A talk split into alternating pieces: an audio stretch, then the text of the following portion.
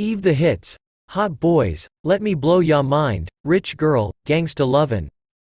A few months after Eve stepped onto the scene, the rapper quickly scored her first top 10 single on the Billboard Hot 100 thanks to Missy Elliott's Hot Boyz. A still beloved posse cut, also featuring Lil' Mo, Nas, and Q-Tip, from Elliott's 1999 sophomore album Da Real World. The song showcased Eve's now signature sassy flow. The rapper kept the momentum going by linking up with Gwen Stefani for the Dr. Dre produced Let Me Blow Ya Mind. The buzzy single, found on Eve's sophomore album Scorpion, released in 2001, soared to number 2 on the Hot 100.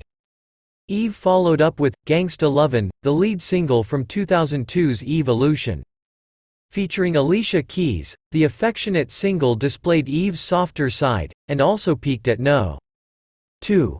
Rich Girl, the second team up from Stefani, the rapper, and Dr. Dre, sampled Louchie Lou and Michie One's 1993 song of the same name.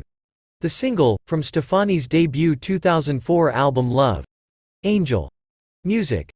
Baby. Received a 2005 Grammy nomination for Best Rap, Sung Collaboration.